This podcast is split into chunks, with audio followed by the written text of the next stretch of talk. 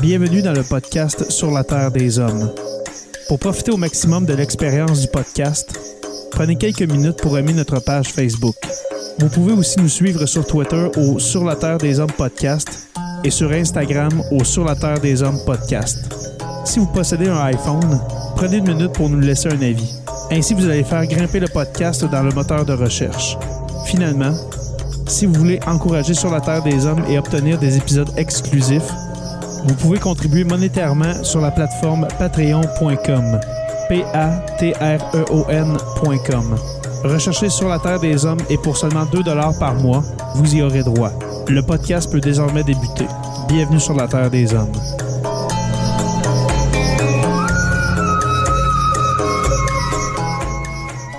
Cet épisode de Sur la Terre des Hommes est présenté par Construction Rivard.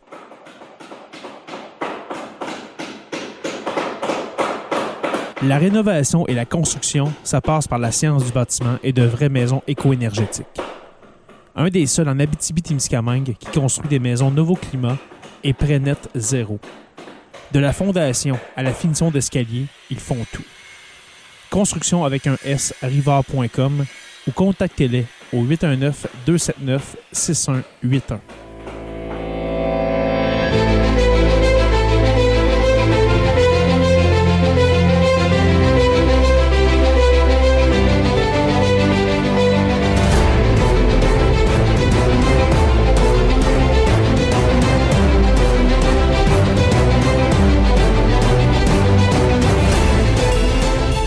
Bonjour à tous et à toutes et bienvenue à cet épisode 225 de Sur la Terre des Hommes. L'avant-dernier, je crois, avant la fin de l'année 2022. Mhm. Ben, des grosses chances, à moins qu'on s'en fasse un petit vite fait la semaine Quel- prochaine. D'après ouais. moi, on, Quelle on est sur les derniers mille. là. Ouais, mais on va en parler en fin d'épisode. Fais-moi le penser, mon cher, mon cher Jonathan Saint-Prof, dit le Pierre, parce que Je me demande la mémoire, c'est pas nécessairement. Ouais, c'est ça, parce qu'on va parler de qu'est-ce qui s'en vient pour le dernier épisode de l'année et de la saison 7. Mais, mais avant toute chose, euh, mes salutations les plus distinguées. Monseigneur le prof, comment allez-vous? Ça va de mieux en mieux, comme euh, ceux qui ont suivi les derniers épisodes de ma saga de l'influenza slash euh, là. slash- Ça va de mieux en mieux, à part euh, peut-être une côte failée parce que je tousse trop, mais ça, c'est quand même pas si pire. Tu vas t'en sortir. Exactement. Euh, professeur Roussel, comment allez-vous? Bonsoir toutes et tous. Euh, ça va? Ben, comme je dis à chaque semaine, ça sent un petit peu plus fort à la fin de session. C'est le dernier cours demain. Pour l'année de l'année 2022. Fait qu'ensuite, on rentre dans le festival de correction. Oui, et puis que- comme j'ai dit au dernier épisode, euh, à travers la dinde et les, les crudités et tout ça, la, la petite Euh. trempette, toi, tu vas corriger, n'est-ce pas? Hmm. C'est Yeah. vrai. C'est vraiment passionnant ta vie, Stéphane. Je- souvent, je dis à mes étudiants, plaignez-vous pas que je vous force à remettre des travaux. Pensez à moi qui est pogné pour les corriger après. Exactement. Peu de sympathie. Oui, voilà, voilà. Et puis, messieurs, notre invité euh, d'aujourd'hui, euh, un invité spécial parce que parce que c'est un apprenti dans le monde de l'enseignement, si on peut dire ça, un ancien euh, stagiaire, c'est ça, à Joe Saint-Prof, euh, qui est Mhm. membre Patreon honoraire depuis plusieurs mois, même plus d'une année. Je te... Alors, euh, Olivier Audette, comment vas-tu? Ça va super bien, vous autres? Oui, oui, ça va très bien. Euh, T'es Très membre, bien. t'es membre Patreon depuis plus d'un an, je, je pense, hein, euh, Oli? Il me semble que oui, peut-être il y a quelques semaines, ça a fait plus d'un an, là, mais ça fait minimum plusieurs mois. Là. OK. C'est la première fois qu'on se parle en vrai. Et puis, en même temps, c'est la première fois que tu es présent dans, dans Sur la Terre des Hommes. Comment tu te sens, comme ça, là, de- de- d'être à, côté de nos faces, là, dans, le, dans la Ça fait mosaïque? bizarre. Ça fait Ça fait bizarre. bizarre d'habitude aux trois faces puis je suis derrière mon écran, mais on se voit pas comme ça. Ben mais oui. non, mais je suis super excité d'être euh, à vos côtés cette fois-ci. là. C'est c'est un honneur. là. Bon, ben, c'est Oh. c'est super, c'est super. Et puis, euh, si jamais, Oli, t'a- t'aimes l'expérience, eh bien, euh, nous allons t'inviter à, à te joindre à nous pour d'autres épisodes. Qui sait, si les, les sujets t'intéressent, on est toujours... euh, on est toujours euh, in euh, à recevoir plein de, de gens. Alors, euh, mes salutations, mon cher Olivier. Euh, euh, salutations aussi aux gens dans le, dans le chat, ceux qui sont, qui sont live avec nous sur la page de Jonathan le prof, sur la page YouTube de Sur la Terre des Hommes, le Twitch, etc. Alors, considérez-vous comme salués. Messieurs, un gros sujet euh, aujourd'hui. Un Mhm. sujet qui vient, euh, qui vient clôturer, je crois, hein, euh, le- notre série sur le Troisième Reich, qui, ma foi, est interminable.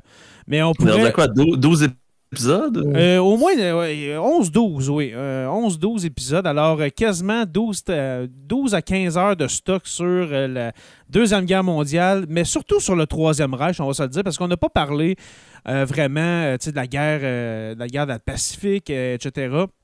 C'est vraiment axé sur le Troisième Reich, comme, euh, comme vous l'a- vous l'avez entendu dans, les derniers épisodes et puis dans le titre, bien sûr. Alors, on a décidé aujourd'hui de parler, bien sûr, euh, des, camps de concentration, des camps d'extermination, voire des camps de la mort. Alors, euh, tour de table comme ça, qu'est-ce que ça vous dit? Est-ce que, est-ce que vous êtes passionné par ce, ce- genre d'histoire? Je sais que le terme est, pas, mal choisi, mais est-ce que vous êtes... est-ce que vous aimez ce sujet-là, messieurs, des, des, des, des, des camps et puis tout ça? Là? Je sais pas comment le dire. Ben, dis- je pense que le terme, c'est plus fasciné. Fasciné, ou ouais, c'est ça. Par de- Intéressé, ouais. Ouais, ben c'est ça. Là. curieux. Ça, ça Ben, je suis pas, je suis pas impartial là-dedans parce que c'est ma passion principale dans l'histoire, là, tout ce qui touche à, à l'Holocauste, là, mais comme, Ouais. je dirais, comme Stéphane, là, je dirais fasciné par euh, l'inimaginable, peut-être. Ouais, puis une fascination qui n'est pas nécessairement positive, c'est plus Non, non, euh, ça, toujours de plus en plus Oui. dark et négatif et C'est- horrifique en fait. Ouais. C'est probablement le summum dans les crimes de l'humanité. Ah c'est la la pire fois, chose qui est jamais arrivée. Les Ouais. raisons pour sur les- sur lesquelles ça a été fait, la manière dont ça a été fait, euh, les, les, les, euh, l'ampleur du crime lui-même, je pense pas qu'on puisse trouver de, de, de, de, de trucs aussi. Ben, c'est le- que Quand on est rendu dans l'horreur, quand on est descendu dans les bas-fonds de l'horreur, la compétition ne sert plus à rien, là, mais je, je doute qu'on puisse trouver quelque chose. de Exactement. Tu sais, on s'entend que c'est euh, le côté le plus noir de l'être humain, je crois, Mhm. dans l'histoire qu'on a vue Mhm. pendant la La Deuxième Guerre mondiale. déshumanisation de l'être humain à un point Com- extrême. là. Exactement. Ben, mon, mon intérêt pour la Deuxième Guerre mondiale euh, s'est limité très longtemps au combat. sur- Et cette Ouais. partie-là de la, de la guerre, et en fait, qui commence avant la guerre, en fait, c'est, euh, tu sais, je l'ai comme laissé de côté en me disant, ben, c'est- ça appartient pas nécessairement à la même dynamique. Moi, je m'intéresse aux stratégies, je m'intéresse au, au mouvement des armées, je m'intéresse au, au- à, à la, la, la, la réflexion derrière ça, jusqu'à ce que je vois de plus en plus que la frontière entre les deux, elle est, elle est pas traçable parce que, que C'est interrelié. hein. ben, c'est inter- non seulement c'est interrelié, mais une grande partie de l'Holocauste se passe à l'extérieur des camps de concentration. C'est-à-dire que Ouais. y a de très, des, écoute, des, des- des millions de personnes qui vont être massacrées à l'extérieur des camps de concentration, mais qui participent strictement de la même dynamique. Et je, et je pense qu'en cela, messieurs, je, je, je, je pense que je suis victime quelque part de ce qu'on appelle un des grands mythes de la Deuxième Guerre mondiale, qui est ce qu'on appelle le, grand, le, le mythe de la Wehrmacht aux mains propres. C'est-à-dire qu'après la guerre, pour se dissocier du régime nazi, les généraux allemands ont construit ce récit-là en disant que c'est pas nous qui avons mené ça, c'est les nazis, c'est les Allemands, c'est les SS, c'est Hitler. Et nous, dans l'armée, on, on faisait la guerre comme c'est notre travail, on était, on savait pas ce qui se passait dans nos arrières et tout ça. Mhm. Ce qu'on sait aujourd'hui qui est faux. Là. C'est, c'est- On suivait les ordres. On Oui, non, mais là. même pas. On voyait pas. On voyait pas qu'est-ce qui se passait. Il y, a, il y a eu un aveuglement euh, volontaire, mais tu sais, surtout, euh, je regardais un Ah documentaire. oui, tout à fait. Je, je regardais des documentaires la semaine dernière, puis euh, sur le front de l'Est, justement, tu sais, les, les pays baltes, tout ça, il y a eu des collabos. Là, du- il y avait des collabos pour trouver les Juifs, les chasser, qui étaient justement qui étaient collaborateurs avec les, les Einsatzgruppen, qu'on va, qu'on va sûrement parler aujourd'hui.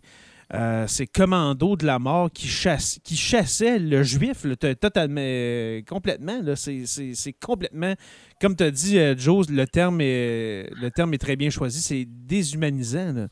De, de penser que des littéralement comme humains chassent des d'autres humains exterminateurs de, de vermine. Ouais, là. vont chasser des rats, qui vont aller. C'est. Exactement, exactement. Si on chasse la vermine, mais à, grande échelle, ça n'a aucun, aucun sens. la- Tantôt, tu demandais Ouais. le- vo- votre intérêt pour ça. Moi, je vais revenir sur ce que j'ai publié aujourd'hui. Moi, c'est de savoir que les gens ne savent pas, que les Ouais. gens ont soit oublié ou sont pas intéressés ou sont pas informés de, de savoir qu'une personne sur deux qui n'est pas capable de nommer au moins un camp de concentration ou un camp d'extermination, c'est c'est- c'est pratiquement scandaleux de savoir que plus que 30% des jeunes de moins de 24 ans qui savent pas c'est quoi l'Holocauste, on l'a échappé quelque part parce que tu peux pas te dire une société instruite et éduquée s'il y a des détails aussi importants que ça qui sont euh, mis de côté ou qui sont oubliés. Là, on a échoué en tant que société à éduquer nos gens. Puis- si l'Holocauste, qui est le pire événement de l'histoire de l'être humain, est pas su et pas compris par les gens, On l'a mis en doute aussi. est remis en doute aussi. Oui, parce qu'on va en parler aujourd'hui, mais il y a des gens qui, euh, qui mettent en doute euh, l'Holocauste. Puis en même temps, ce que je voulais dire, ce que je voulais dire. Joe, c'est que ça fait pas 1000 ans que ça s'est passé, là, ça fait 80 ans. Puis Ouais. déjà, les gens ont oublié. Mhm. Comment, excuse, euh, Oli? Il y a encore des survivants qui en témoignent, qui Ouais, racontent leur oui. histoire, puis il y a des gens qui osent remettre en doute l'histoire de ces survivants-là. Moi, ça me rentre pas dans la tête. Là. Je trouve ça euh, inconcevable. C'est irrespectueux à l'extrême. Ouais. Ah, vraiment. Est-ce que moi, moi, une- des questions que je me pose, je sais pas, est-ce qu'on enseignait, est-ce qu'on enseignait ce- ce- cet élément-là dans les années 70-80 dans, dans les écoles secondaires au Québec? Si, si je prends juste l'exemple du Québec, je vais pas prendre le, le monde. Là. Euh, Stéphane, tu fais signe que oui, on enseignait le, le. Qu'est-ce qui s'est pas. Oui, parce que c'est Qu'est-ce qui l'époque s'était où passé il y a on- 35 on ans? enseignait. Et euh, c'est- c'est dans mes livres d'histoire, il y en avait. D'ailleurs, en fait, je pense, je, je- j'en ai- je pourrais vérifier, mais je peux aller chercher quelques livres d'histoire puis euh, t'aller t'aller confirmer ça, quelques livres d'histoire historique. Là, de- Mais que- comment, comment d'abord qu'on peut oublier un- une, une, une tranche d'histoire aussi sombre de l'histoire de l'humanité en sachant que ça s'est passé dans le, dans le dernier siècle? Ben, en fait, euh, moi, je vais, je vais blâmer la réforme en éducation parce que la réforme a enlevé ça du programme en enlevant le cours d'histoire du 20e siècle. Moi, j'ai eu le cours d'histoire du 20e siècle en secondaire 5 qui était obligatoire et qui était au programme. Puis, il y avait la chronologie de la Deuxième Guerre mondiale puis l'Holocauste. Puis, c'est vraiment là où moi, j'ai eu, je vais dire, la, la piqûre pour ce sujet-là parce que je comprenais pas à quel point l'être humain pouvait être aussi intense. Puis, avec le nouveau programme, on l'a enlevé, le cours d'histoire de 5, et on a aussi dilué beaucoup le cours d'histoire du Québec-Canada pour parler plus de nationalisme franco-canadien québécois. Et le rôle, Et on a et le rôle du Canada dans la Deuxième Guerre mondiale. Ben, c'est ça. C'est que ça me manque en ce moment. Là. Puis Olivier, tu l'enseignes cette année, justement, l'histoire de 4. C'est ça. Puis je peux témoigner de la place de, de l'Holocauste. Ouais. Déjà, le dossier sur la Seconde Guerre mondiale, il doit faire peut-être 6 à 8 pages, ce qui est vraiment très peu. Ça- ça a Et l'Holocauste, c'est un petit encadré, le saviez-vous? Mais tu sais, c'est moi, en tant que passionné, qui ai demandé à mon enseignante associée, je peux-tu prendre un cours au complet pour en parler? Prends- pas pour prendre 8 lignes, là. Ouais. C'est Fait que j'ai, ridicule. il a fallu que je prenne un luxe de, de, de stagiaire pour parler d'un cours complet sur l'Holocauste, contrairement à un encadré, le saviez-vous? Puis la raison pourquoi, c'est que ça touche pas le Québec et le Canada directement. Fait qu'on n'était pas, je veux dire, impliqués entre parenthèses. Fait que c'est pas important pour les Québécois de le savoir. C'était pas ici. C'est plus important de parler euh, de, de tout La ce que conscription. la conscription, de ce que Ouais. l'Église a fait, de l'influence de... ce- On, on est en train de se fermer sur le monde pour Ça le une- nombril. Exactement, puis avoir un nationalisme de survivance comme si on était un petit peuple qui avait juste son histoire à regarder. Puis ce qui s'est passé autour, c'est pas important parce que ça n'a pas d'influence sur le petit Québécois qui a grandi depuis les 80 dernières années. Moi, il n'y a rien qui m'insulte plus que ça. L'histoire en- du Québec-Canada Ouais. est tellement hypocrite de penser qu'elle peut fonctionner et qu'elle peut s'enseigner sans qu'on parle de ce qui se passe ailleurs dans le monde.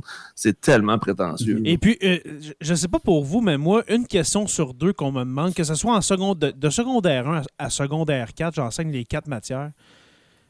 Une question sur deux, c'est en rapport avec la Deuxième Guerre mondiale. C'est- Avec- les jeunes avec apprécient vraiment. Ils veulent, ils veulent en apprendre sur la Deuxième Guerre mondiale. Puis comme tu as dit, Oli, tu arrives en secondaire 4. Eux autres, là, leur moment, là, c'est en revenant des fêtes vers le mois de février à peu près, là, Ouais. février, début mars, avant, ben, avant, avant, dans le fond, la, la, la, la relâche, de parler de la Deuxième Guerre mondiale. Ils attendent ça quasiment toute leur secondaire. Puis comme tu as dit, c'est une dizaine de pages. Puis on parle de la C'est un ça. Puis on parle C'est ça, quasiment.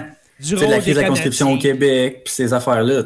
Voyons, pourquoi qu'on parle pas Pourquoi des, des combats auxquels ça? le Canada a participé? Moi, au me- fait qu'il y a eu des sous-marins nazis dans le fleuve Saint-Laurent, euh, tu sais, qu'il y a eu Aussi. plein de choses qui se sont Ouais. passées, mais encore une fois, ça, l'histoire, c'est politique. L'histoire, ça a un but, je vais dire, d'endoctrinement politique, puis ça amène rien de positif au nationalisme ou au Québec en tant que société de parler d'autre chose que du Québec. Donc, si on parle de d'autres choses, on prend du temps qui parle pas de l'histoire du Québec. Donc, on est en train de s'aliéner notre propre histoire, mais là, en ce moment, on s'aliène l'histoire du monde, puis on a l'air d'une belle gang de deux de piques. Excusez, ça, ça, me révolte beaucoup, ce sujet-là, parce ça que paraît. Euh, j'ai enseigné toutes les histoires. Ça fait 15 ans quand même j'enseigne au secondaire, puis il n'y a rien, je trouve, qui est plus hypocrite que le, le non-enseignement des deux guerres mondiales, le non-enseignement de la guerre froide aussi. En fait, on parle de rien qui touche pas directement. S'il n'y a pas eu un événement physiquement sur le Québec, c'est jamais arrivé.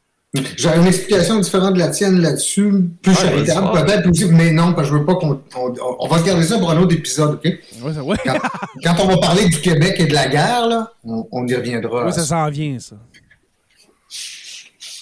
Ah, excuse-moi, je pensais que tu voulais parler, c'était Non, non, non, non, j'ai dit que je vais attendre Il s'est censuré. Je pensais que tu voulais dire de quoi, mais que- moi aussi.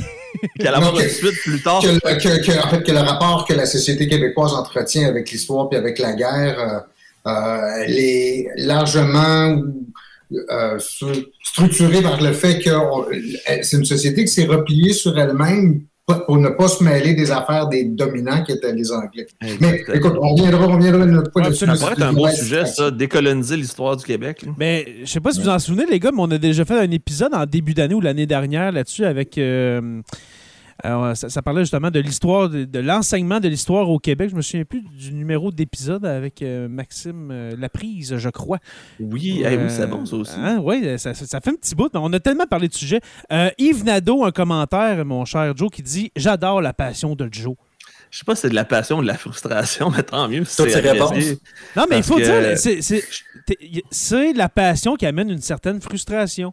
Mais moi, j'ai un message pour si- s'il y a des enseignants, des enseignantes d'histoire, euh, mettons, je vais parler pour ceux euh, qui sont au Québec, là, mais prenez le temps, juste pour euh, finir cette, cette parenthèse-là, prenez le temps de parler de l'Holocauste, de parler de la Deuxième Guerre mondiale à vos jeunes. Ils veulent, ils veulent en apprendre sur cet événement. Ils ont tous joué à Call of Duty, fait qu'ils un Ben, peu. tu sais, c'est- c'est l'événement majeur du 20e siècle qui fait en sorte que c'est avec cet événement-là qu'on a l'ordre mondial qu'on a en ce moment avec les Américains au sommet, puis euh, l'OTAN, Mhm. etc. Tu sais, c'est- C'est tellement important qu'on peut pas le résumer, comme tu dit, Oli, dans un sa- saviez-vous que de, cin- de, de, de, de, de- de 22 mots, genre.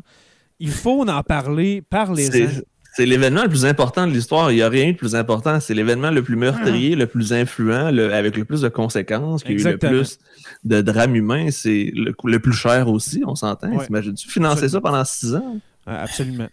Euh, revenons, revenons. Ouais. ouais. on s'emporte, là. Oh, ouais, on, on s'égare, on s'égare. là. Euh, je vais aller à Olivier. Olivier, une petite question comme ça pour euh, démarrer. Là, on s'est réchauffé, hein? Tu vois, euh, t'es- Mhm. hein, on est bien. hein? Euh, euh, premièrement, toi, Olivier, d'où euh, d'où te vient cette passion pour euh, la Deuxième Guerre mondiale? Et puis, euh, comme tu as dit, les camps de concentration, que tu es quand même passionné de cette histoire-là, on peut le dire. Mhm. Euh, ça vient de où? L'adolescence? euh, d'où ça vient? Je dirais de la- de l'adolescence. C'est Joe qui avait dit ça dans un des derniers épisodes que, que vous avez fait sur le front de l'Est. là. Tous les profs d'histoire aiment la Seconde Guerre mondiale. Fait que ça, je fais pas changement des autres profs. Ça, ça m'intéresse beaucoup. Mais je pense que ça a commencé en secondaire 2. Je me souviens, on a écouté le, le film, le film sur l'Holocauste, La liste de Schindler. Ah, ben Puis oui. on a vu une, une des scènes du camp de concentration qu'on voit, c'est une fosse commune où les, les, les Juifs morts, ils sont brûlés, vraiment dans une fosse commune. Puis après ça, tu vois comme de la neige noire qui tombe sur les épaules, puis tu vois que c'est de la- des cendres. Puis on dirait que je me suis dit, voyons, ça se peut pas que des humains fassent ça à d'autres humains. J'étais quasiment dans le doute. Quoi, t'avais c'est- 13-14 ans, dans le fond, tu sais? c'est ça, exactement. 13-14 ans, puis là, j'étais comme, ben, voyons, ça se peut pas. Fait que j'allais faire des recherches là-dessus, puis tu sais, j'en apprenais un petit peu plus, puis ça m'intéressait justement de comprendre euh, le, le côté barbare derrière ça, qui était des humains faisaient ça à d'autres humains, puis le, le côté aussi, toute la logistique derrière ça, l'organisation, euh, le- la mort au niveau industriel, tu sais, c'est vraiment tuer le plus de gens possible, le plus rapidement possible, puis c'était vraiment tout, tu sais, je trouvais ça fascinant, mais pas positivement, naturellement, là. Non, je comprends. Là, Tu sais, comme moi, tantôt, je disais, est-ce que vous aimez ce sujet-là? Vous savez que c'est pas pour parler de la mort de gens. là. On s'entend. on n'est se pas parle en- non plus. Là. C'est ça, on se parle, Mhm. on se parle entre profs d'histoire, comprenons, comprenons-nous. Là. Oui, voilà. Euh, fait que, pas mal dans ce temps-là. euh, Pas mal, c'est ça. Secondaire 2, j'ai comme découvert c'était quoi l'Holocauste, l'événement.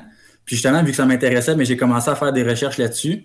Puis on dirait que plus tu en apprends, mais plus tu veux en apprendre encore plus. Absolument. Ça a juste continué. Fait que là, ça fait pas moins de 10 ans que j'écoute plein de documentaires, des films, je lis des livres là-dessus. Puis chaque fois que je peux aller chercher un petit quelque chose, ben j'y vais. Fait que là, ça fait que j'ai comme plusieurs cordes à mon arc là-dessus. Exactement. Puis comme on disait dans un de nos derniers épisodes, demain matin, on dit Sur la Terre des Hommes devient juste un podcast à la Deuxième Guerre mondiale. On ferait un podcast par semaine sans problème Non, pendant, non, pendant en deux, masse. pendant deux ans. Tu Il y a tellement de choses qui s'est passé dans ces six années-là que c'est ça. on apprend, on apprend à tous les jours, on- puis on va, en appre- on va en apprendre sur la Deuxième Guerre mondiale jusqu'à la fin de nos jours, justement, euh, même si euh, on peut écouter beau- beaucoup de, de matériel. Euh, Stéphane, te, te levé la main, je, Ouais, parce que, ce que ce qu'Olivier euh, avançait, c'est comme le, le- le- le- comment ça peut marquer les esprits, en fait, de dire comment des, des, des humains peuvent faire ça à d'autres êtres humains, puis c'est la question sous-jacente, c'est aussi de dire, ben, comment les Allemands sont arrivés là, et ce que je veux dire par arriver là, c'est que tu avais une société très proche de la nôtre, en fait, celle, celle d'aujourd'hui. Il, y a- des différences quand même sur le plan effectivement idéologique, culturel et tout ça, mais quand même, tu avais une société qui était très avancée au plan intellectuel, au plan artistique, au plan culturel. Euh, donc, en ceci, est très proche de, de, de, la nôtre aujourd'hui. Et ça, le fait que ça soit déroulé à une échelle industrielle, comme le disait Olivier, et que tout le monde y ait participé d'une manière ou d'une autre, ne serait-ce qu'en fermant les yeux, tout le monde. Mhm. Exact. des gens qui ont essayé. Mais comment ce peuple-là a pu arriver et basculer comme ça au point où des Allemands ordinaires, parce que ceux qui ont commis l'Holocauste, ceux qui l'ont fait physiquement, c'est pas des, c'est pas tous des psychopathes. La grande, la très grande majorité sont, sont des Allemands ordinaires. Exactement. Comment Monsieur, t'arrives monsieur, à ça? madame, tout le monde. C'est Ça, ça. c'est fascinant comme question. C'est le travail d'endoctrinement, de propagande et de répétition de messages. Je parlais de déshumanisation tantôt, ça a été ça. On a déshumanisé des gens, puis un moment donné, les gens se sont dit, ben oui, effectivement, c'est pas des êtres humains, on n'en a pas besoin. Et bang, c'est là où la flamme est partie. Puis on a... Parce que ça, ça s'est fait graduellement, parce que ça Oui, n'aurait pas pu se faire du jour au lendemain, puis c'est derrière la propagande justement de Joseph Goebbels, ministre de la propagande, que au fil des ans, on s'est dit, ah, c'est vrai, mais là, il faut se débarrasser du problème juif. Ouais. Joseph, savoir. Joseph. Go- Joseph Goebbels, qui est une de ses phrases qui m'a marqué, moi, c'est Tout le monde aime entendre des histoires. Puis euh, fou- plus un fou, là, mensonge est gros, plus les gens ont tendance à le Exactement, c'est froid. Les gens aiment se faire raconter des histoires. Ouais, un mensonge répété mille fois devient une vérité. Il y a, il y a plein de citations Ah, de Goebbels qui sont c'est euh, froid, c'est. qui donnent c'est- froid dans le dos Ouais, parce que c'est- Ils sont clairement. encore actuels aujourd'hui, je veux Ben pas. oui. là. Ah oui, Vladimir Poutine prend la même recette que Goebbels présentement. C'est la même cassette. On fait juste changer quelques mots. Ben oui, puis si tu prends, mettons, la politique en hein. général, la- sais, on ira pas dans, justement dans le, dans, le- dans le gore comme ça, mais la politique en général, la propagande, il y en a partout, là, OK, dans tous les pays. Euh, tu peux avoir de la propagande plus light, on s'entend, mais de répéter un message, de le répéter, de le répéter, ça devient, c'est vrai que ça devient une vérité. Un chèque pour l'inflation. Un chèque Ben pour oui, l'inflation. ça devient un chèque. euh, Ah oui, c'est pour nous aider qui fait ça. puis- Non, tu sais, c'est- complètement. il- Avec la Deuxième Guerre mondiale, il y a des schèmes, si on peut dire, qui se sont transportés dans les années 50, 60, 70, qui encore aujourd'hui euh, qui existent. Euh, une première question, une première question, mon cher Olivier, et puis on va en discuter ensemble. là. Cette haine-là, cette haine des Juifs, on, on peut parler des Allemands, mais on va, on- dans ce segment-là, on va aussi parler que dans le reste de l'Europe, dans le reste de l'Occident, Canada aussi, l'antisémitisme est vraiment, vraiment euh, présent depuis des, des- centaines d'années, on va le dire, là, pas juste depuis dix ans, là, depuis des centaines non, d'années. Ben, depuis la le désert d'Égypte, là. euh. Depuis la mort de Jésus. euh, non, mais tu sais, c'est. Ben, ça, ça, a- ça a commencé là. Ben oui. Tu sais, ben les. Juifs, ça a été le peuple qui a trahi Jésus. Ouais. Fait que, tu sais, veux, veux pas, c'est parti aussi de cette idée-là il y a des milliers d'années, puis ça, le- ça, ça restait même dans les années, la, la peste, Ouais. la peste noire, on disait que c'était les Juifs qui avaient amené la Mhm. peste. Aussitôt qu'il y avait un fléau dans la société, le- la chose la plus facile à faire, c'est d'accuser les Juifs. qui Parce était que la minorité parce que La minorité. Parce qu'il serait, il serait à l'origine du pire crime de l'humanité, c'est-à-dire de tuer le Christ. On Mm, c'est s'entend. Si tu tues le Christ, ben, tu es capable de provoquer une, une crise économique. Es capable Ce qui de est drôle, c'est que c'est un romain, en tout cas, c'est pas Non grave. mais, non, mais c'est vrai. Non, mais tu sais, quand tu pars de ça avec. Je veux pas faire mon Frank. Je, je salue Frank Pocket s'il l'écoute en ce moment. je veux pas partir de sa religion, mais c'est vrai que si tu pars de ce, de ce moment-là, si on dit que ça part de la mort de Jésus, s'il existait, ben l'antisémitisme se nourrit de ça, de se dit de ben s'ils sont capables de faire ça, ben sont capables d'affamer le monde, sont capables de provoquer des conflits, sont capables de provoquer une guerre, euh, une, une crise économique, etc. Les Juifs, puis ça c'est une des questions aussi qui revient souvent dans mes cours d'histoire, c'est pourquoi? Parce que tu sais aujourd'hui, on s'entend que peut-être que peut-être je me trompe, mais on s'entend que les gens peut-être sont moins antisémites que là 80 ans. OK? On n'est on est plus euh, des affaires de, de- de faire des posters avec des, des, des- des personnes juives qui ont des, des faces de coquerelles puis tout ça. là, on peut, on peut- Probablement à cause de l'Holocauste, justement. Ouais. Ben, un peu de sympathie, justement. Avec Exactement. Ça a été, Ouais. ça a été l'événement qui, qui- qui a peut-être euh, fait. Qui a mis réveillé, un frein- hein. qui a réveillé. Qui a réveillé oui, j'a- j'adore ça, Joe, mais qui a réveillé les gens sur la, la- la- la- sur les- le- la religion juive, etc.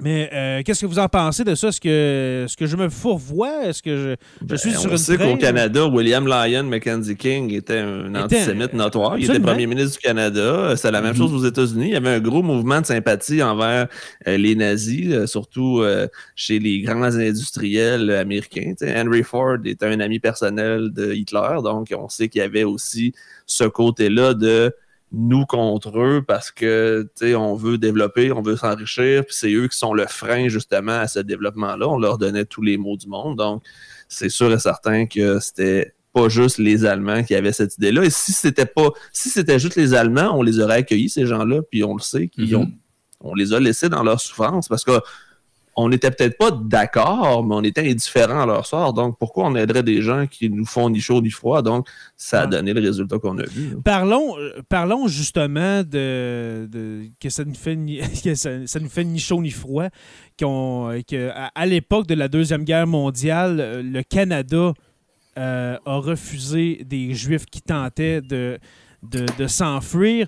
L'affaire du paquebot Saint-Louis, euh, Stéphane, peux-tu nous en parler, euh, s'il te plaît? Euh, c'est toi qui, qui as amené ça dans, dans notre chat privé.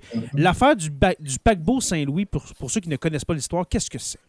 C'est un navire qui a quitté l'Allemagne, si je me souviens bien, au printemps 1939, avec qui était tous les passagers, presque 1000, en fait 980 quelque chose, étaient tous étaient des Juifs, et qui allaient vers Cuba. Ces Juifs-là fu- fuyaient l'Allemagne. Plusieurs d'entre eux avaient d'ailleurs été libérés des camps de concentration sous promesse de quitter au plus vite. Euh, et donc, ils fuyaient vers Cuba parce que Cuba était ensuite la porte d'entrée pour aller aux États-Unis. C'est-à-dire que tu attendais à Cuba le temps que tu reçois ton visa pour rentrer aux États-Unis. Et les, le- le- les Cubains leur ont refusé le, de, de débarquer, entre autres. En fait, il y avait plusieurs trucs qui, qui sont produits au même moment. Il y avait de la corruption dans les, les papiers d'immigration. Il y avait aussi la montée d'un antisémitisme à Cuba même aussi.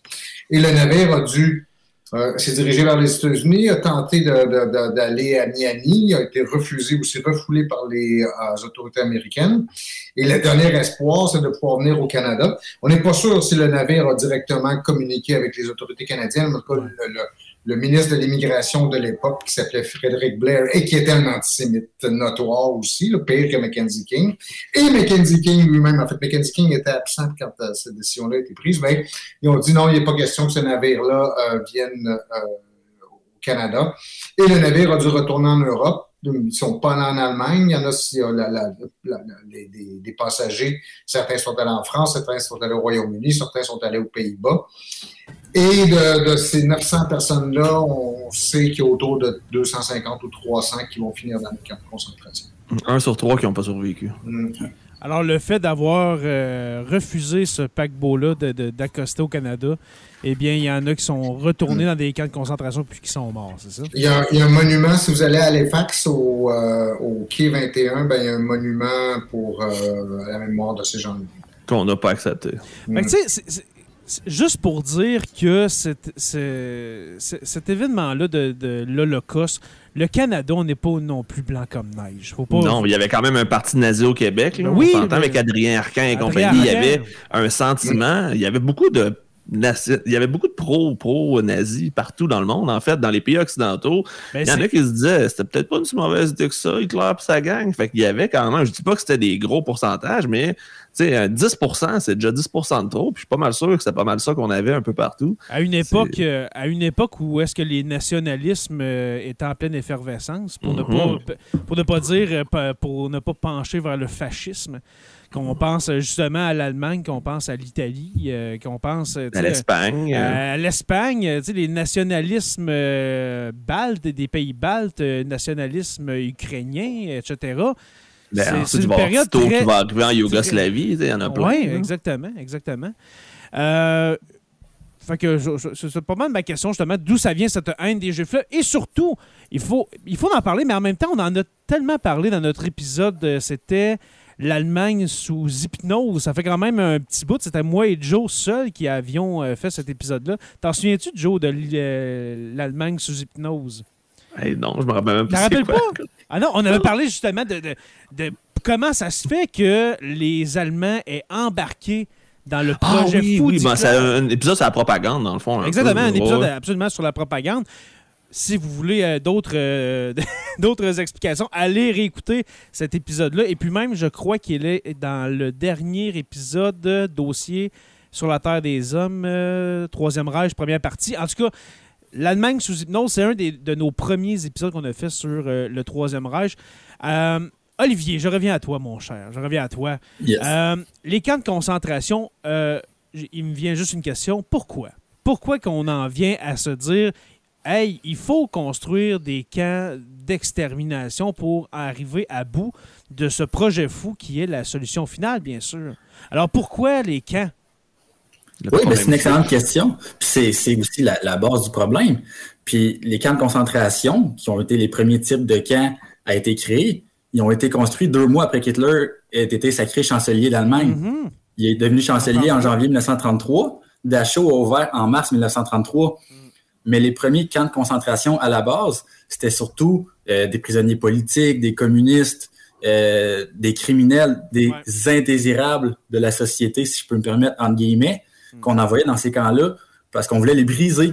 On voulait les, les redonter, en fait. Les, les On les- anti-nazis, des, des- des- des intellectuels Ouais, c'est ça. euh, qu'on Exactement. N'importe qui qui pouvait nuire, dans le fond, à Hitler et l'Allemagne nazie. N'importe qui qui aurait pu causer problème, on les envoyait dans ces camps-là, puis on voulait les détruire pour les ramener dans la société par après.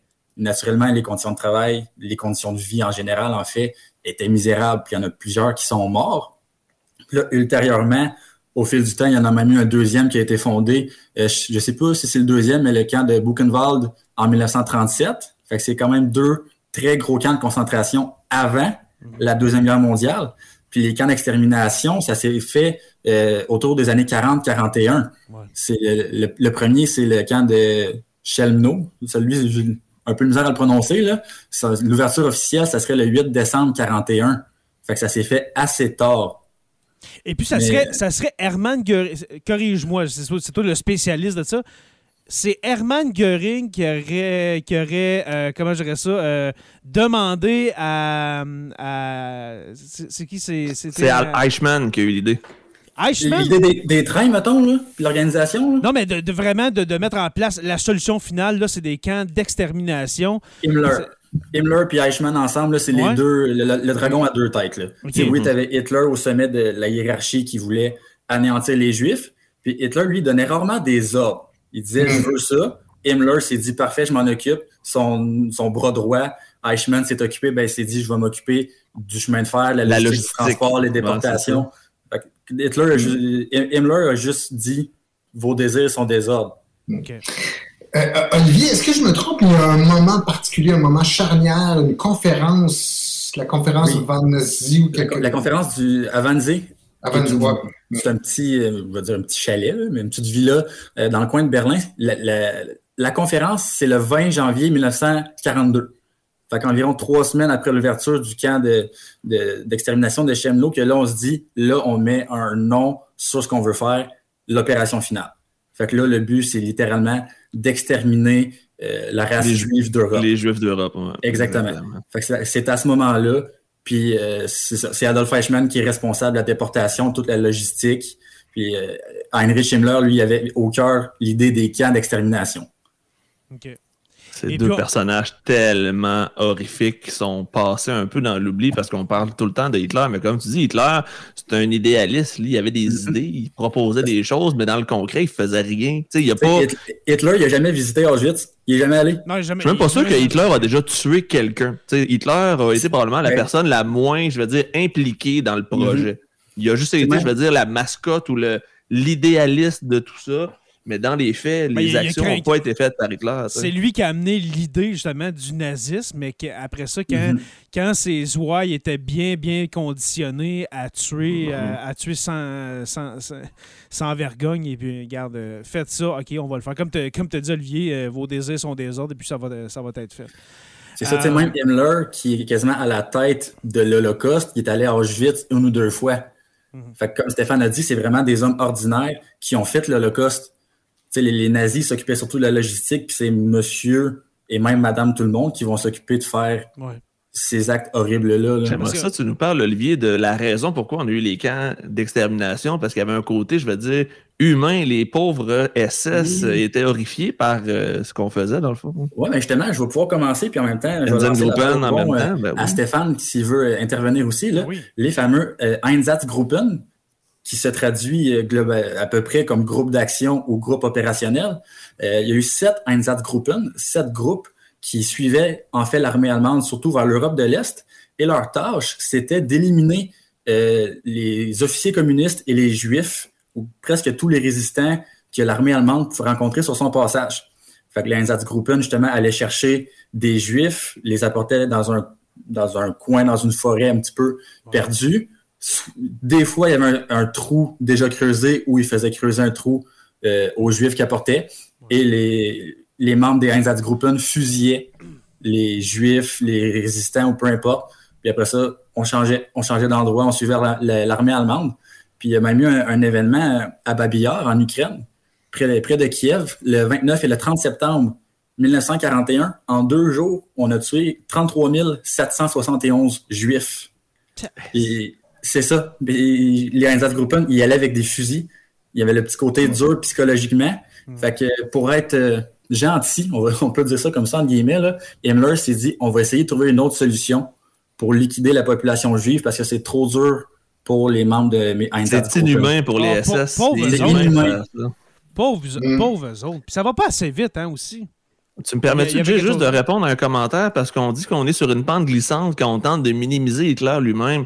C'est vraiment pas, ce que j'ai voulu faire. J'ai juste dit que concrètement, dans la Deuxième Guerre mondiale, Hitler a été celui qui donnait les idées, mais n'a pas été l'exécutant. C'est juste ça que je voulais dire. Ça reste le personnage principal et le plus important, mais dans les faits, c'est les gens qui ont été capables de convaincre qui ont commis les atrocités en son nom, parce que Hitler, concrètement, à part être dans la tanière de l'ours, euh, non, la tanière du loup, la tanière du loup, euh, et d'être avec euh, sa copine qui avait 40 ans de plus jeune, on s'entend que c'est pas lui qui a été le plus, je vais dire, dans l'action. C'était la personne qui influençait, qui un peu comme un, Donald Trump aujourd'hui qui influence les gens. Ensuite, mm-hmm. ça part sur des théories conspirationnistes. C'est des gens qui sont capables de convaincre et de faire agir les gens dans leur sens, mais c'est pas eux qui ont. Hitler a jamais pris un gun dans ses mains pour justement exécuter un juif. Il n'aurait pas eu le courage de le faire de toute façon. C'est ça. Non, c'est ça, Laurie, on, ne dit pas qu'Hitler a, un rôle minimal. évidemment pas. S'il n'y a pas d'Hitler, il n'y a pas d'Holocauste, on s'entend. Ben, il n'y a pas de Deuxième Guerre mondiale, tu sais, mais juste pour dire que, comme on a dit, c'est lui qui a galvanisé ses, troupes, le peuple allemand, pour en arriver à ça, là. Euh, euh, j'ai Stormy qui nous a donné un beau commentaire. Stormy qui intervient quelques fois dans nos, euh, ben dans nos épisodes. Ça s'appelait la Shoah par balle, en fait. C'est qu'on a liquidé des gens par balle, mais c'est ça, c'était trop sanglant. Les... En fait, c'est Adolf Eichmann, qui était justement le deuxième dragon de notre dragon à deux têtes, qui est allé voir justement une exécution dans un trou, qui a reçu du sang en face pendant qu'on fusillait, qui s'est dit ça n'a pas de sens, c'est dégueulasse. Il est allé voir Himmler et on a trouvé par la suite la solution euh, finale. Oui, veux-tu nous parler, euh, mon cher Olivier, quel, euh, vers quoi qu'on s'en va justement pour ne plus aller vers les armes à feu? Pour, pour la solution finale, on, va vers quoi? Là? Ça s'est fait graduellement. On n'est pas passé du jour au lendemain aux fusillades des Einsatzgruppen, aux chambres à gaz, aux Zyklon comme ça a été à Auschwitz-Birkenau. Il y a eu une certaine évolution. il y a eu au départ, dans les années, je pense, 39, 40, 41, l'action T4. Ça, c'était en Allemagne directement. C'est qu'on voulait libérer les handicapés physiques, les handicapés mentaux. On voulait les tuer par pitié. Et pour ce faire, là, on utilisait du zyklon B. Mais c'était vraiment, il y avait juste six asiles de construits à cette époque-là en Allemagne. Fait que c'était encore un petit peu secret. Sinon, dans le premier camp d'extermination de Chelmno que j'ai parlé tantôt, on y allait avec des camions. Avec des camions, puis comment ça fonctionnait? C'était le monoxyde de carbone qui, au lieu de sortir à l'extérieur, était euh, revenait dans le fond dans le camion, puis on pouvait tuer peut-être 30, 40, voire 150 personnes dans mm. les plus gros camions euh, d'un seul coup. Puis là, ultérieurement, on s'est dit, mais comment qu'on peut faire pour rendre ça encore à plus grande échelle? Et là, justement, les responsables de l'action T4 sont intervenus en Pologne dans les camps d'extermination. Ils se sont dit, nous, on a un pesticide, le Zyklon B, ça fonctionne super bien. 10-15 minutes, c'est fait. On a fait des tests. en plus, c'est super facile à transporter. C'est super facile à transporter, c'est léger. Tu, mets ça dans la trappe, tu t'en vas, puis c'est fait. fait on l'a testé avant sur des prisonniers soviétiques à Auschwitz, dans le sous-sol du bloc 11 particulièrement. Puis comme c'était pas équipé pour camoufler les, bruits, parce c'est très douloureux le zyklon quand, quand on le respire, mais il y avait deux motos à l'extérieur du bloc. Les motos roulaient dans le tapis pour essayer de camoufler les cris des, prisonniers soviétiques, ce qui ne marchait pas naturellement. Mais on s'est rendu compte que ça fonctionnait. Puis c'est à partir de ce moment-là qu'on a commencé à employer le, le Zyklon B comme gaz pour euh, tuer le plus de personnes possible. Oui, ça, c'est un des aspects horribles de ce crime-là. Une des raisons qui fait que moi, je j'ai tendance à le qualifier comme le ou un des crimes de l'histoire de l'humanité, c'est la manière froide, systématique, calculée, l'espèce de recherche de l'efficacité dans l'horreur comme ça qui est absolument épouvantable. Tu dis, c'est ça, ça, ça, ça, ça, dépasse le côté déshumanisé que tu disais, euh, que tu évoquais tantôt, Joe. Tu sais, c'est, comment ne plus voir l'être humain puis d'aller purement dans la méthode industrielle. C'est ça, va, au-delà du meurtre. Là. C'est, on dirait qu'il n'y a pas de terme. Même 80 ans plus tard, ils ont... C'est ça, c'est un holocauste. C'est complètement, c'est pire qu'un génocide. C'est comme tu as dit, euh, Stéphane, le, le côté industriel. Tu dis, ça se peut pas que les humains, on se soit rendus là dans notre histoire. Ça n'a aucun bon sens. Et puis, surtout la, manière, euh, est-ce que, est-ce que Olivier, tu, euh, tu connais un peu le, modus operandi, comment on choisit les personnes, qui qui, qui qui va y aller en premier? Est-ce que c'est les, hommes bien portants, les femmes, les enfants? La, sélection, c'est un processus assez complexe parce que ça va varier selon les camps, naturellement. Puis même dans les camps, ça peut varier parce qu'il va y avoir des sous-camps. Mais en général, je vais. Tu sais, on a les camps d'extermination les plus populaires, euh, Sobibor, Treblinka, euh, même on peut mettre Majdanek là-dedans aussi. Il n'y a pas vraiment de sélection parce que ceux-là, c'est surtout des camps d'extermination. Fait qu'on veut le moins de détenus possible et le moins de survivants peut-être possible. Donc, il n'y a pas vraiment de sélection pour ceux-là. La plus grande sélection qu'on va avoir, la, plus connue, c'est l'arrivée des trains et la séparation des, des détenus, ça va surtout être euh, à Auschwitz-Birkenau. Comment ça, se passe? Le train arrive, tout le monde débarque et on sépare les hommes, euh, après ça, les femmes et les enfants. On sépare ceux-là. Après ça, on fait une autre sous-sélection des hommes ou des femmes aptes à travailler. Idéalement, on vise entre 15 et 50 ans, mais il y a un petit bémol.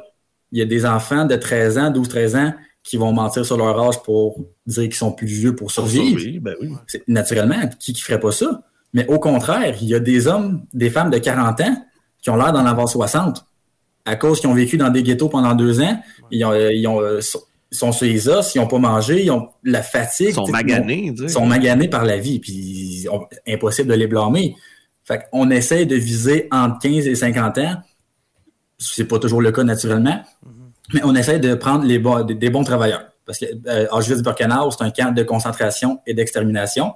Fait que ça prend des détenus.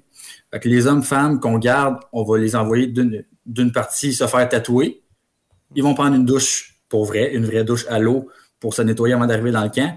ils vont se faire donner un pyjama, puis des souliers, puis s'ils sont, si ils sont chanceux, ça va leur faire. Parce que les Allemands, ils prennent, ils prennent pas, ah, toi, t'es une fille qui porte du médium, c'est ça, toi, t'es un X-large. Non, c'est, tu prends la première pile sur le bord. Fait que si t'es chanceux, ça te fait. Sinon, t'essaies de faire des échanges. Puis les, après ça, les autres, pour l'envoi dans les chambres à gaz, on commençait principalement par les femmes et les enfants. Les femmes jeunes qui voulaient pas se départir de leur enfant, ben, ils étaient condamnés à mourir avec leur enfant dans les chambres à gaz. Puis après ça, on envoyait les hommes se faire gazer. C'est dégueulasse.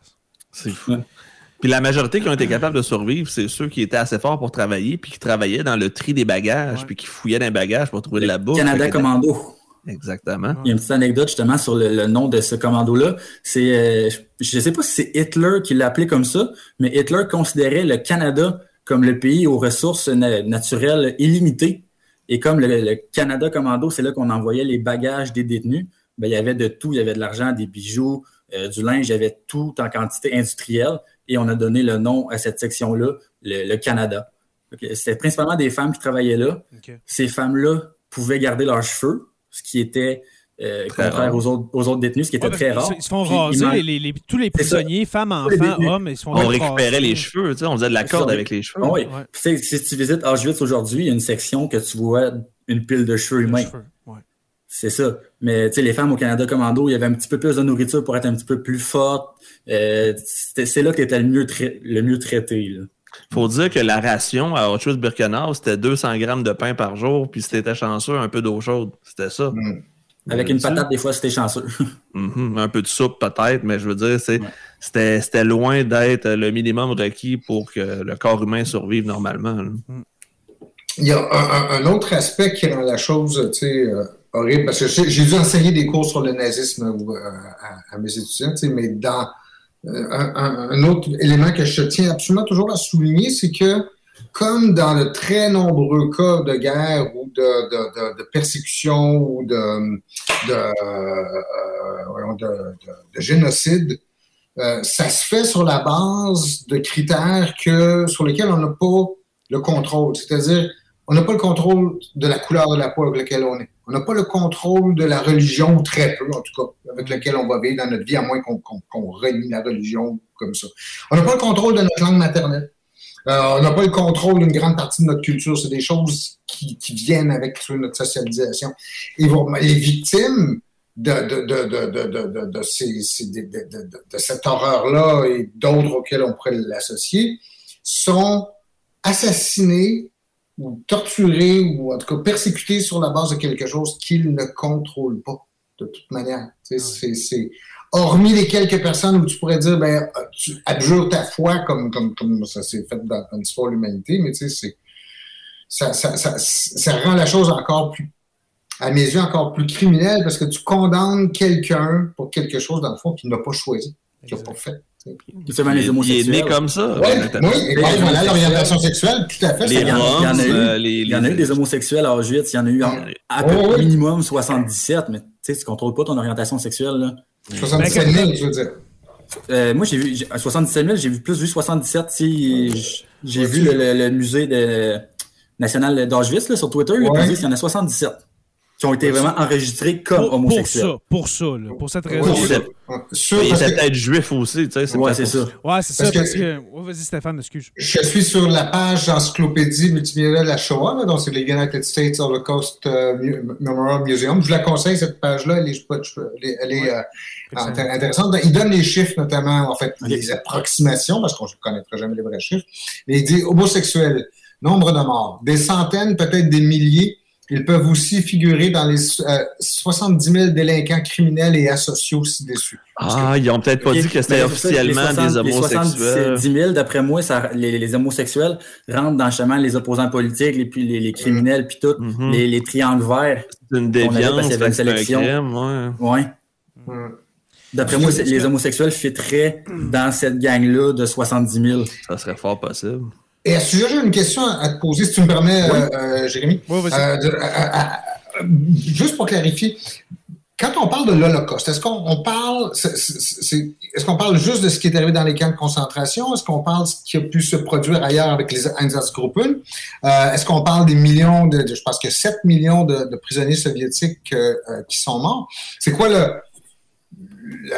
les limites, si tu veux, de ça? Parce la définition. la définition, c'est assez large. Hum, Pour vrai, là, je pense que quand on entend l'Holocauste, ça peut varier justement les Juifs, les prisonniers de guerre soviétique, les prisonniers politiques. je pense que là où on pointille, ça va être avec la Shoah peut-être que là, quand on dit Shoah, c'est vraiment les camps de concentration juifs. D'accord, c'est L'Holocauste, c'est comme plus large. C'est ça. Puis Shoah, je pense qu'on Parce qu'il y en a beaucoup qui vont, je vais dire, qui vont interchanger les deux, mais effectivement, je pense que c'est la, même chose. L'Holocauste, c'est vraiment la mort généralisée, c'est ça. C'est ça. Puis la Shoah, on parle plus de 6 millions de, juifs. Ce qui est quand même euh, presque la population du Québec au complet. C'est ça. Ouais mais j'ai oublié d'en parler un petit peu tantôt dans la, dans la sélection. Mhm. À Auschwitz, il y avait un autre sous-camp qu'on appelait le camp des familles. Dans celui-là, il n'y avait pas de sélection. C'était principalement des Juifs qu'on avait pris en Tchécoslovaquie, dans, le ghetto de, de Térésine. Le camp des familles, c'est un camp réservé pour les visites de la Croix-Rouge au cas où qui se présente. Ah. fait que là, si la Croix-Rouge visitait Auschwitz-Birkenau, on les envoyait dans le camp des familles. Regardez, il y a des femmes, des enfants, euh, des hommes, les familles sont réunies. Il y a même une école dans le camp des familles. Vous voyez, les prisonniers sont bien traités. Mais à tous les six mois, si on n'a pas eu une visite de la Croix-Rouge, qu'est-ce qu'on fait? Ben, on liquide le, la, la, dernière, je vais, je, vais dire, batch, parce que j'ai pas le, terme qui me vient, là, mais la, dernière batch qui, est arrivée au camp des familles, ben, on l'envoie dans la chambre à gaz, on en amène un autre pour six mois, la Croix-Rouge n'est pas arrivée, ben, on change de gang, puis il y avait quasiment un roulement là, dans le camp des familles. Aïe, aïe. on s'entend que la Croix-Rouge, ils ont-tu fermé les yeux, tu penses? Parce que ben. ça se peut quasiment pas que tu aies vu. C'est comme l'arbre qui cache la forêt un moment Il faut que tu aies fait de l'aveuglement volontaire. Mais, mais, Joe, qui, qui, ne se cachait pas les yeux? Ben, exactement, c'est ça que je voulais dire. En fait, c'était généralisé. C'était mm. littéralement tout le monde qui se fermait les yeux parce que ça devait sentir un moment donné, quand tu brûles des millions ben de cadavres, ça sent. Oui, quand tes voisins disparaissent, tu n'as plus jamais de mhm. nouvelles. Euh, ben, justement, justement, tantôt, on va aller vers là. La découverte, la découverte des camps, si on veut, par les Alliés et aussi de visites forcées de villages environnants pour dire. Par Eisenhower et Par Eisenhower, de dire vous venez, puis pas, il y, en a que oui, ça a été par autobus, là. Non, non, tu vas marcher jusqu'à, admettons, Auschwitz, jusqu'à Bergen-Belsen, admettons, là. Des fois, là, c'est des marches de 25-30 km. Vous marchez jusque-là. Comme ils ont marché. Ouais, et puis. C'est les marches de la mort, c'était plus que ça. Exactement. On va, oh, oui, on va en parler de, la marche de la mort, des marches de la mort euh, à la fin. Euh, quand, le, sort de l'Allemagne nazie est scellé, puis que là, euh, tout le monde prend les jambes à leur, euh, leurs jambes à leur cou pour, pour sauver leur peau, hein, pour se, vraiment pour se sauver. Mais je me souviens plus où ce que je m'en allais avec ça. quand, tu disais les réactions des Alliés quand ils sont arrivés dans le camp de concentration. Oui, justement, on va, on va aller vers, si ça vous tente, les gars, on va aller vers ça. Mais, mais avant, oui, on, va, on peut parler de des marches de la mort. Olivier, peux-tu nous expliquer c'est quoi ça, les marches de la mort? Là, on est en 1945. Euh, c'est pas mal fini. OK? Les, Alliés, euh, regarde, ça rentre, de l'Est euh, du côté du côté de l'Est avec les Soviétiques. Les Alliés, les, les, Britanniques, Canadiens, Américains s'en viennent du côté de l'Ouest vers Berlin. Et puis là, tout le monde, comme je dis, prennent leurs jambes à leur cou pour se sauver. C'est quoi les marches de la mort? C'est une très bonne question. Mais justement, même, on, y reviendra peut-être un petit peu plus tard, mm-hmm. les premiers camps vont être découverts et limite libérés euh, dès juillet 1944 par les Soviétiques qui arrivent justement par l'est de, la Pologne. Mais les marches de la mort, c'est justement quand les, les, Allemands savent que les Soviétiques sont proches, parce que tous les camps d'extermination sont en Pologne. Les Alliés euh, américains, britanniques, canadiens se sont jamais rendus jusqu'en Pologne. Ils arrivaient de l'autre front. C'est un petit peu, un petit peu logique. Là. Quand les Allemands savaient que les Soviétiques étaient peut-être à une, deux, trois journées d'arriver au camp, tous les détenus qui étaient en état de marcher devaient marcher le plus loin possible, idéalement pour se rendre à une autre station de train où là, ils prenaient un train pour se rendre dans un autre camp de concentration. Ouais. Et ces marches-là duraient des jours, mais tu n'étais pas nourri. C'était T'avais pas 90 de- km en moyenne. C'est ça. En c'est plein ça. hiver. En plein hiver. En la- plein hiver, la pire- c'est Rouen-Val d'Or quasiment. Rouen-Val d'Or, en plein hiver, t'as pas d'eau, t'as pas de breuvage, t'es pas habillé pour. Ça fait des mois que t'as pas mangé même comme pas du de monde. souliers, c'est ça. T'as aucune force pour marcher, mais si tu ralentis un petit peu trop, les SS se revirent, puis ils te tirent, puis ils te laissent tomber sur le bord du chemin. Si tu si tu peux pas suivre, tu meurs. Fait que tu marches, puis t'espères te rendre à quelque part au bout de plusieurs jours. C'est la, euh, c'est la raison, c'est la principale raison pourquoi que quand les alliés, quand les alliés arrivent dans les camps de concentration, il y a quasiment plus personne.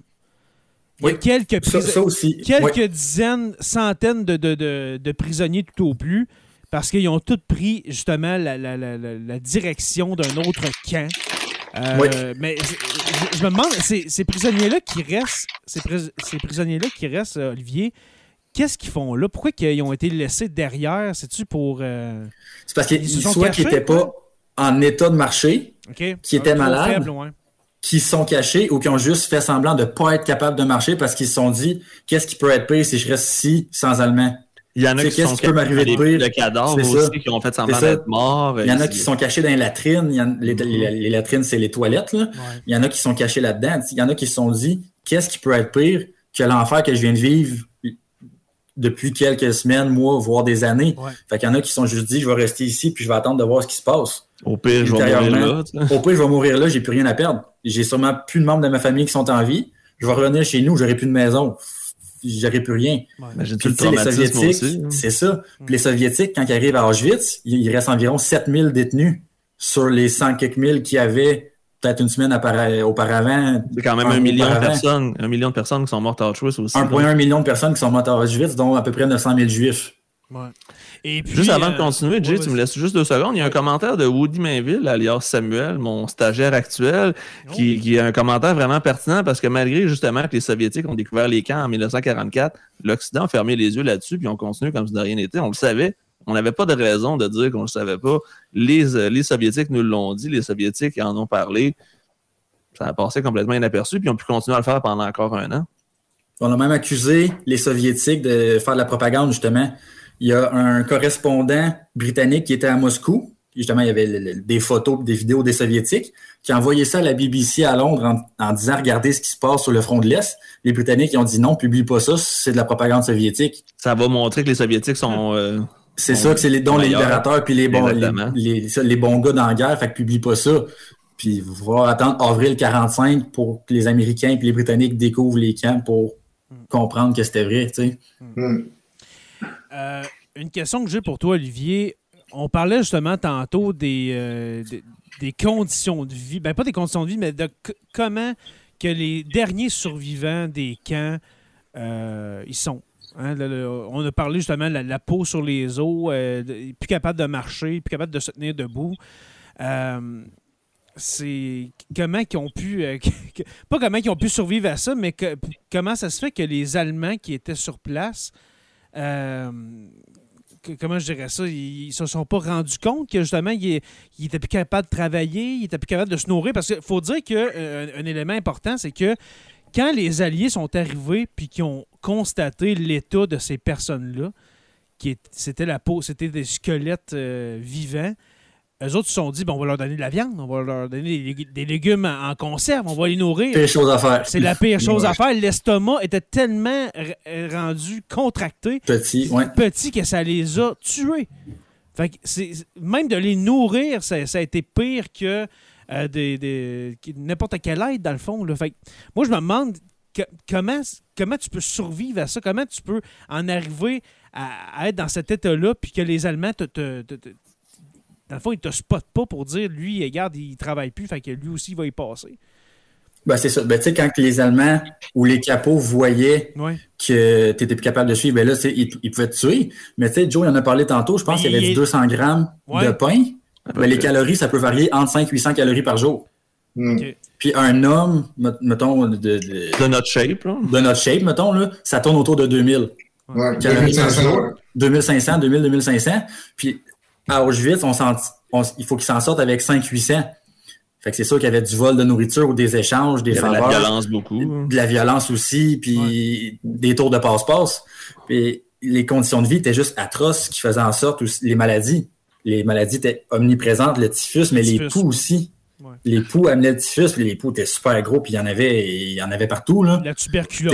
Des- euh, De la tuberculose aussi, puis t'as aucun traitement pour ça. Mhm. Les Allemands vont pas te soigner. Si t'es en train de mourir, meurs. Mais est-ce que c'est une manière, dans le fond, ma question, est-ce que c'est une manière aussi de les faire mourir de- que de les affamer? De- on a parlé Oui. des chambres à gaz, mais Oui. est-ce qu'ils Oui. se disent, ben, regarde, on va les laisser mourir de même. On regarde, ils vont, à un moment donné, il va- le, le- le- le corps va lâcher d'attitude. L'ignominie va jusqu'à ce point-là de dire, c'est une manière aussi de les tuer, on va les affamer. C'est ça? Ben oui, on- il y a des détenus, quand ils arrivent, on leur dit, tu vas voir, la, la- la- la ration de nourriture est prévue à ce que tu survives pas plus que trois mois? Hmm. Ok. Fait que tu sais, t'arrives puis t'es, t'es comme mindé, ah ben je vais survivre trois mois, mais finalement, ah ben là, je suis rendu à cinq, je suis rendu à six. Puis il y en a qui sont tellement rendus squelettiques puis qui ont de la misère à avancer, qu'on va, les Allemands vont les appeler les musulmaneurs. Parce que quand ils voient des, des SS ou des nazis, ils vont se mettre à genoux pour leur supplier de leur donner de la nourriture ou quoi que ce soit. Fait que le- le- les musulmans, quand, quand ils prient, sont à genoux. Fait qu'on va les appeler les musulmaneurs parce qu'ils nous supplient de soit leur donner de la nourriture ou de mettre fin à leur souffrance. Hey, c'est tellement sadique. Wow. C'est, tu sais, c'est- Ouais. oui, vas-y, euh, Stéphane. Ben, en fait, c'est ça, c'est parce que je vois qu'on approche la fin de l'épisode, puis justement, Ouais. euh, la- la- la- la- Joe, j'a- j'aborde un thème que j'avais pas pensé là, quand on était. euh, comment, justement, vous voyez, je- je- c'est la réaction de Jay qui m'a qui m'a fait euh, penser. Tu sais, c'est comment les Allemands, comme société, tu veux, se réconcilier avec ce passé-là, puis comment elle va.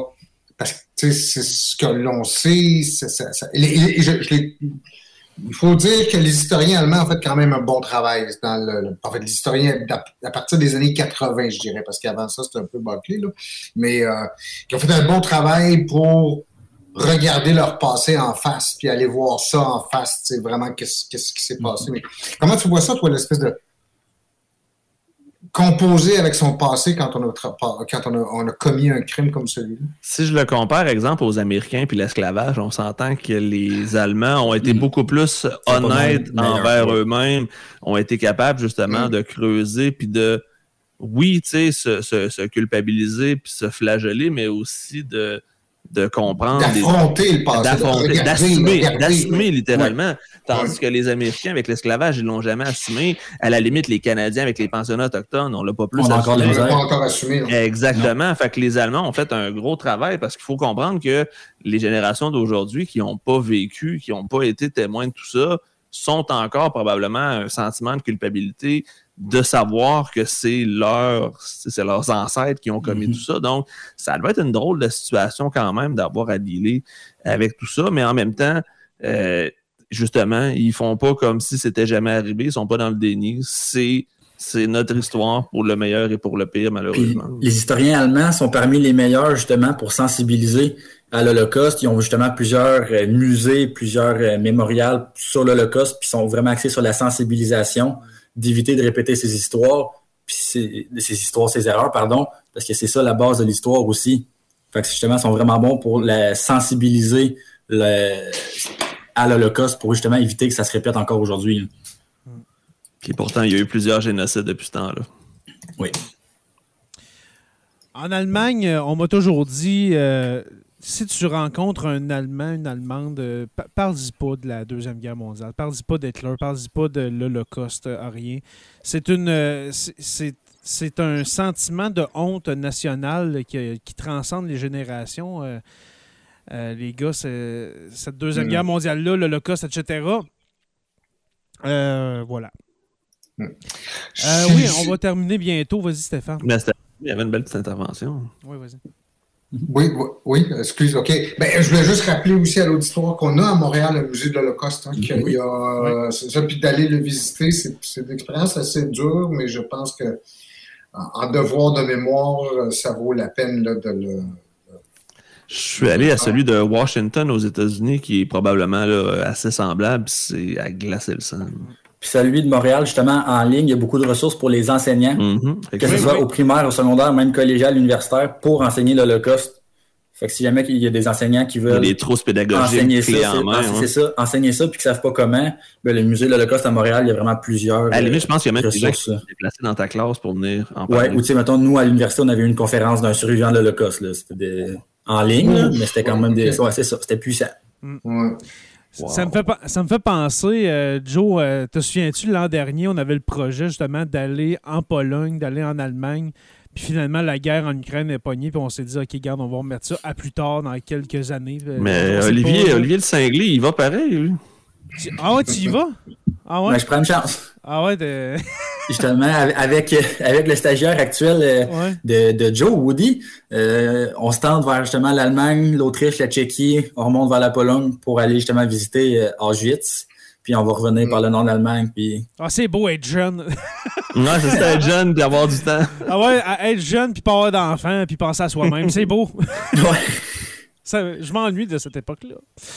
Euh, avant de se quitter, avant de se quitter, euh, messieurs, euh, si est-ce que vous avez des questions dans le chat, ceux qui sont avec nous en live sur, sur nos pages, que ce soit de Joe le prof, sur la Terre des Hommes, etc. Euh, si vous avez des questions pour euh, Olivier ou euh, n'importe qui dans- sur le panel, je veux dire ça de même, allez-y. Et puis nous autres, on va terminer comme ça tranquillement, pas trop vite, vers la fin de l'épisode.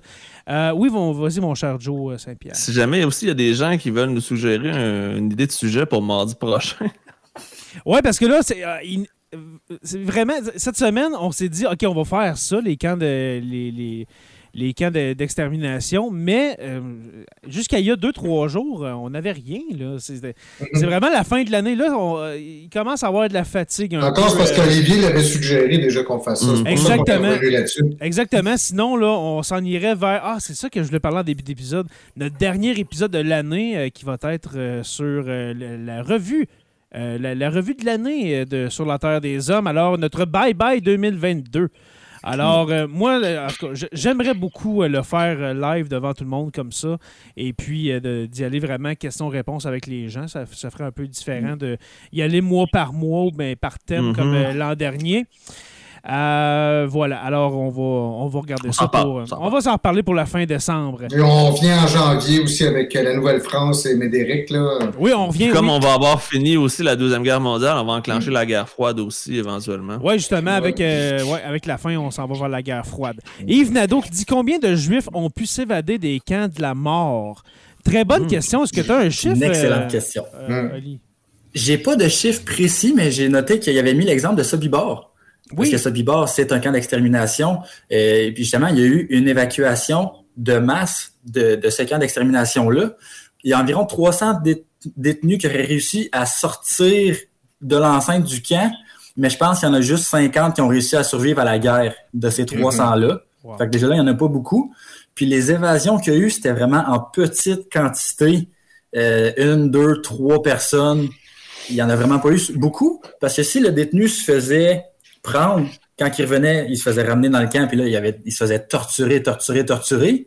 Puis pas, pas juste ça, s'il partait, mais s'il y avait un détenu qui partait, ben les Allemands, ils pouvaient tuer 100 Juifs en réprimande. Mhm. Fait que les gens étaient moins tentés de vouloir s'évader.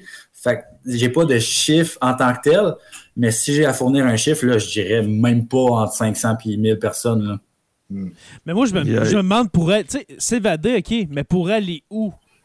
Tu sais, t'es, t'es dans, t'es dans le troisième Reich, admettons, t'es en Pologne ou en... T'es entouré. T'es entouré de, de, de, de, de, de, de- Tu vas d'autres finir par te faire repogner de C'est ça. T'as aucune porte de sortie, puis quand tu sors, t'es en pyjama.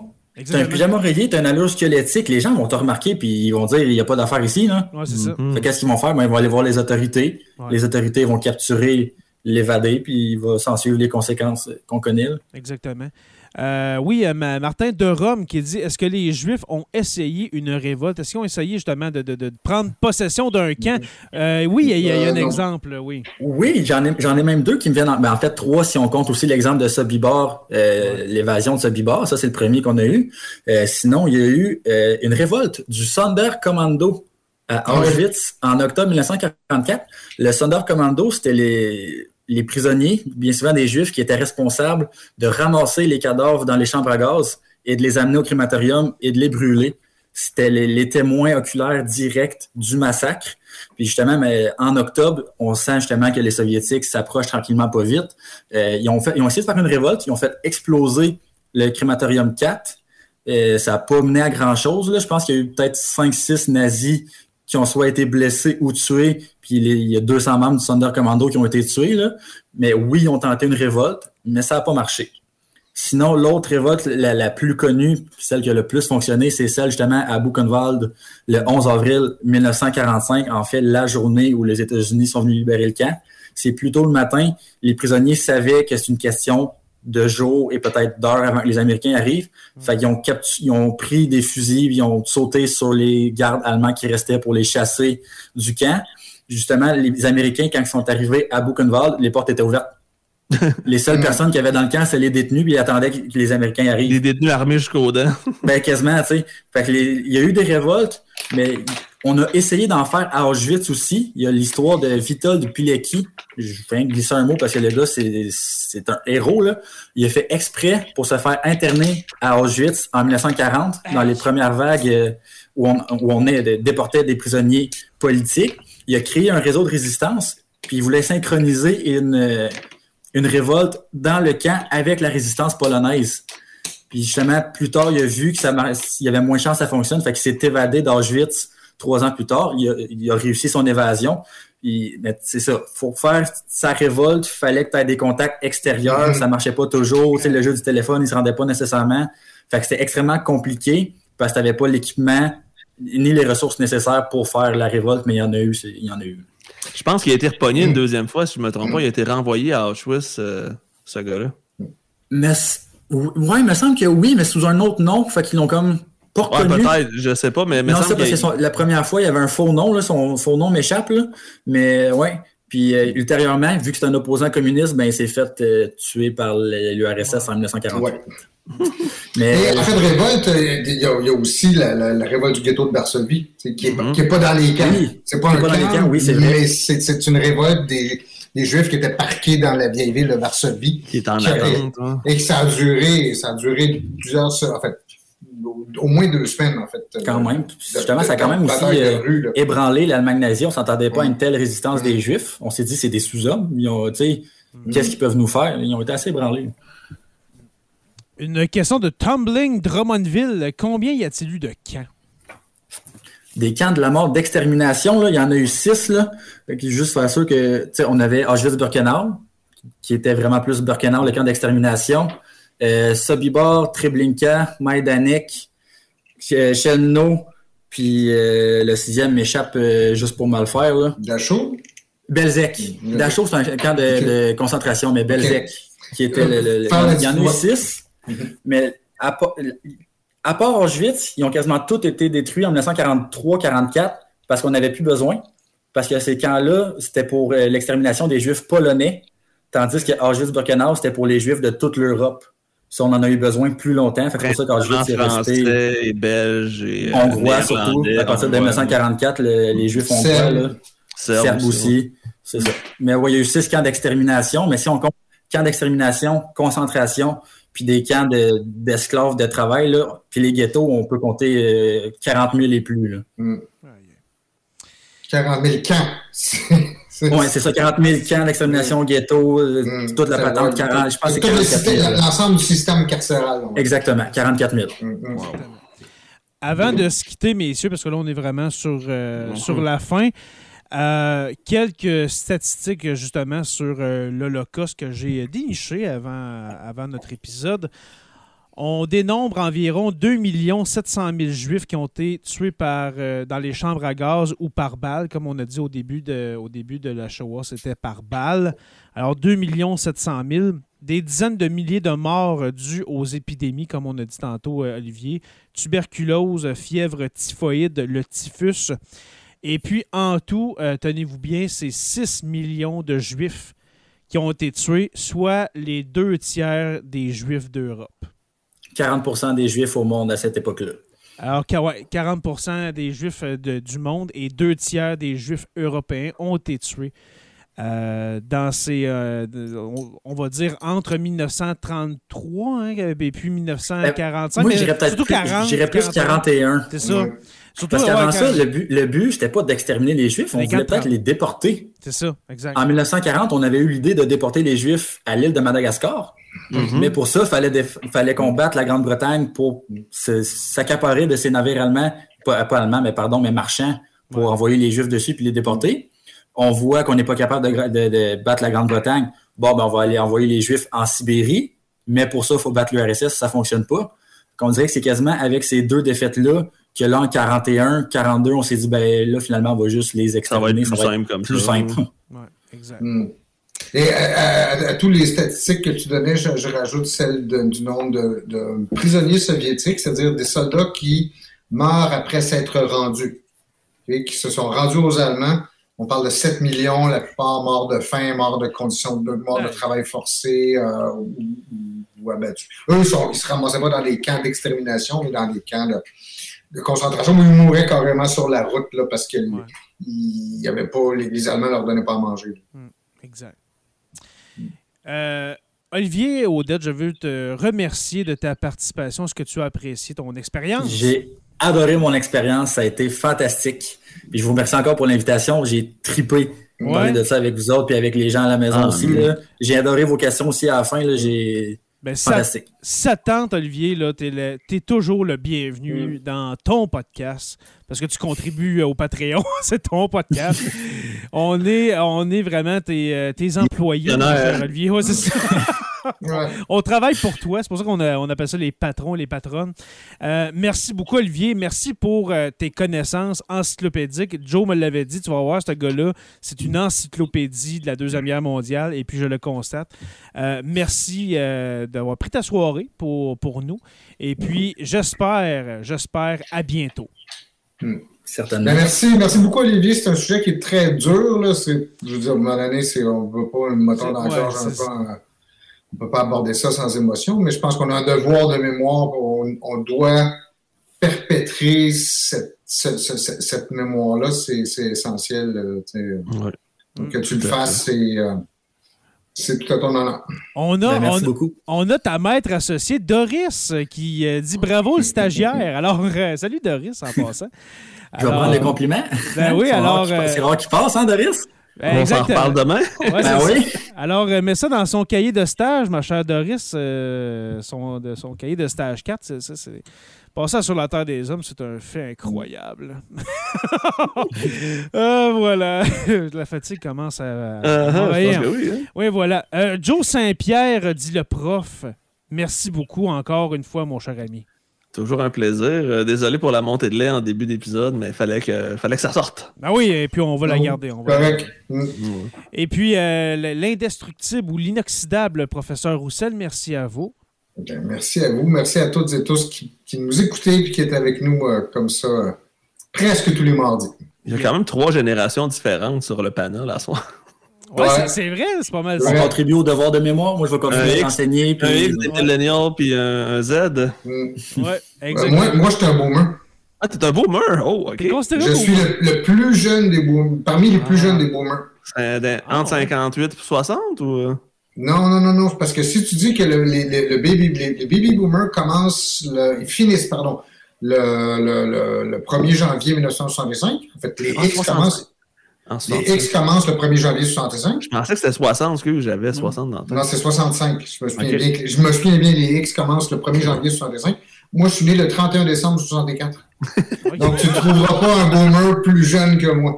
Un très jeune boomer. J'aime ça. Wow! Super. Euh, merci à tous ceux et celles qui euh, se sont euh, présentés pour notre live et puis merci à ceux qui nous écoutent en podcast en ce moment, Mm. euh, qui nous écoutent en audio. Merci à vous. Ben justement, merci à ces abonnés euh, qui, qui euh, nous suivent en podcast parce que sachez que sur la Terre des Hommes, ce n'est pas une page Facebook, ce n'est pas euh, que des lives comme ça.